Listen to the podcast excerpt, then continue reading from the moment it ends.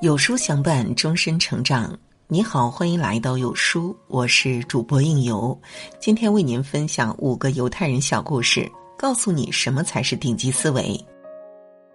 有句话是这样说的：三个犹太人聚在一起就能改变世界。一直以来，犹太人就有世界第一商人之称。据统计，世界上最有钱的企业家中，犹太人占到一半，而美国众多富豪家族中，犹太裔占了百分之四十。很多人都好奇，是什么让犹太人取得这样令人惊叹的成就呢？在犹太人的处世圣经《塔木德》里记载道，每个犹太孩子在成长的过程中都会被问到一个问题：假如有一天你的房子被烧毁，你将带着什么东西逃跑呢？如果孩子要带走的是一些贵重物品，母亲就会告诉他们：孩子，你要带走的不是钱，也不是钻石，而是你的知识、你的思维方式。下面这五个小故事藏着犹太人最顶级的思维模式。令人不解的贷款者，一个犹太人走进纽约一家银行，对贷款部经理说：“我想借些钱。”经理问：“好啊，一美元可以？一美元可以吗？”“当然可以了，只要有担保，再多点也无妨。”犹太人从皮包里取出一堆股票、国债等等，放在经理的写字台上，总共五十万元，这些担保够了吧？当然够了，不过你真的只要借一美元吗？是的，说着，犹太人接过了一美元，年息为百分之六，只要您付出百分之六的利息，一年后归还，我们可以把这些股票还给你。谢谢。犹太人说完就准备离开银行，一直在旁边观看的分行长怎么也弄不明白这是怎么回事儿，于是他赶紧追上前去对犹太人说。啊，先生，我实在弄不清楚，你拥有五十万美元，为什么只借一美元？要是你想借三十四十万美元的话，我们也会很乐意的。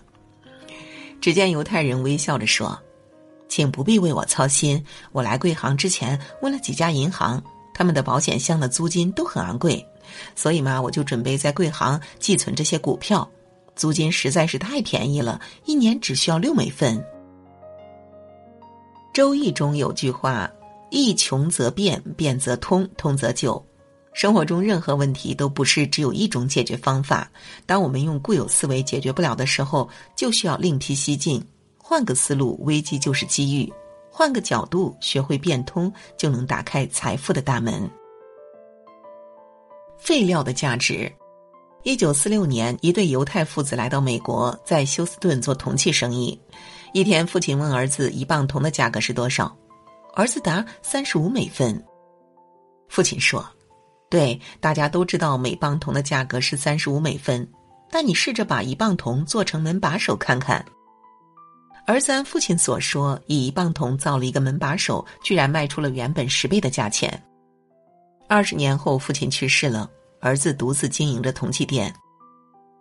他做过铜鼓，做过瑞士钟表沈上的簧片。做过奥运会的奖牌，最高他曾把一磅铜卖到了三千五百美元。然而，真正使他扬名的是纽约州的一堆垃圾。一九七四年，美国政府翻新了自由女神像，为清理扔下的废料，向社会广泛招标。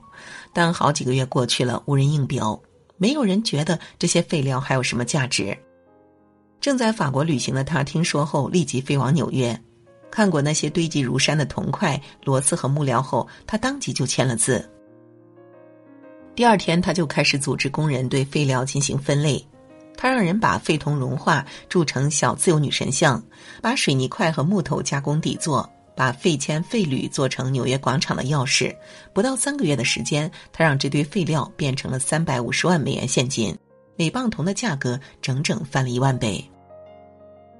听过一句话，所谓的垃圾就是放错了的资源。人生路上总会遇到各种各样被人嫌弃的垃圾，当你遇到它的时候，不要心灰意冷、垂头丧气，不要被事物表面所迷惑，透过现象去看本质，换个位置，换个思路，总能发现新的机会。就像故事中的犹太人，当别人都认为废料是垃圾时，他却能看到他们的价值，最终变废为宝。消除噪音的办法。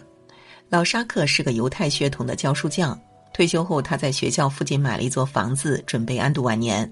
搬过去后不久，他发现每天都有三个小孩子在附近的小花园里打闹，过度的噪音让沙克心烦意乱，每天连觉都睡不好。终于有一天，沙克决定去和他们谈判。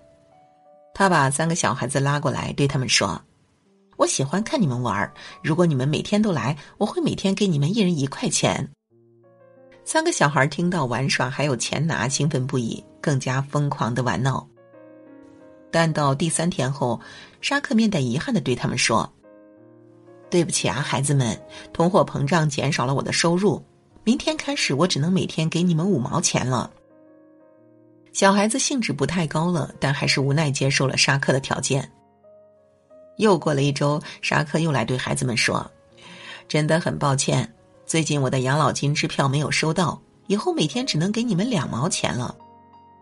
听了这话，三个孩子既沮丧又愤怒。他们说：“得了吧，我们才不会为了两毛钱每天给你表演呢！我们不来了。”就这样，沙克终于获得了清静。很多时候遇到困难，一味用强硬的手段去解决，往往适得其反。就像故事里的小孩子，如果用强制命令他们离开，只会让他们产生逆反心理，变本加厉。但是换个思路，站在孩子的角度去思考，逐步引导，最终就能完美解决问题。学会站在不同的角度去看待问题，所有的问题都会迎刃而解。纪念树。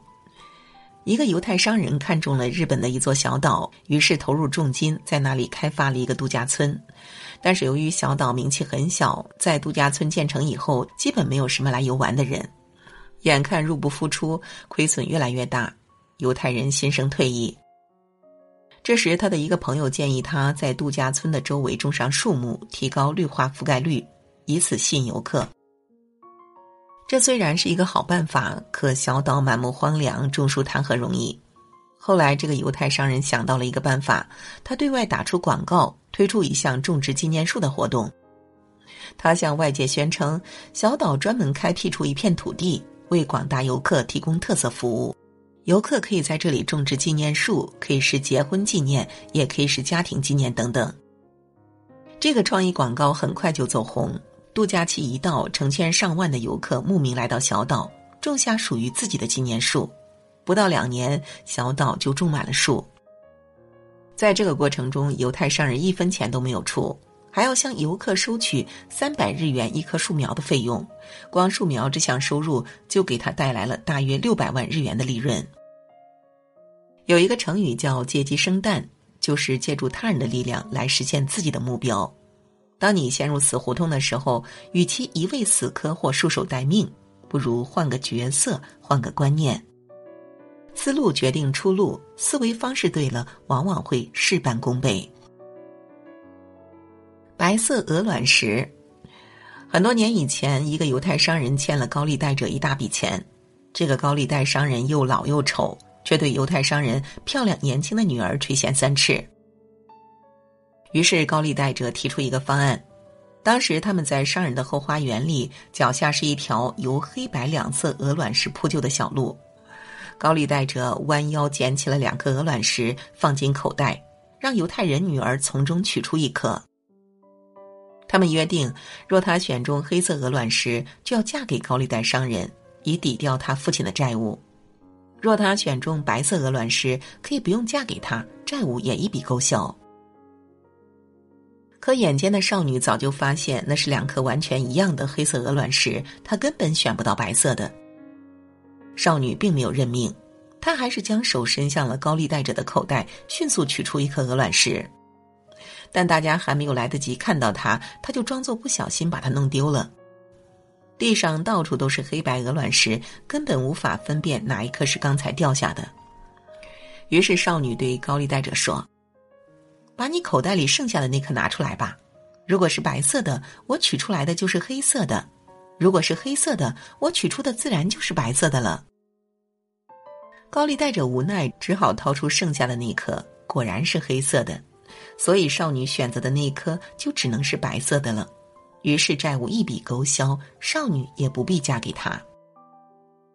数学家卡尔·雅各比提起自己的治学方法时，经常说的一句话：“反过来想，总是反过来想。”当我们无法从正面去解决问题的时候，不要忘记从反面去思考。就像故事中的少女，丢掉了那颗选出的鹅卵石，而用剩下的那颗去决定最终结果。学会逆向思考，打破思维的惯性，往往就能出其不意。哲学家叔本华说：“世界上最大的监狱是人的思维意识。很多时候，真正限制我们发展的，往往是我们原有的思维。”以上五个犹太人的故事告诉我们，世界上最顶级的思维方式，就是要推倒思维里的墙，打破大脑固有的认知惯性，让思维转个弯，在不可能中看到机会。换个角度看问题，把不利因素转化为有利条件。学会逆向思考，站在对立面，从结果倒推，另辟蹊径解决困难。唯有改变思维，想别人所不敢想，才能为常人所不能为。点亮再看，愿你我不断提升认知水平，打破思想牢笼，将人生之路越走越宽。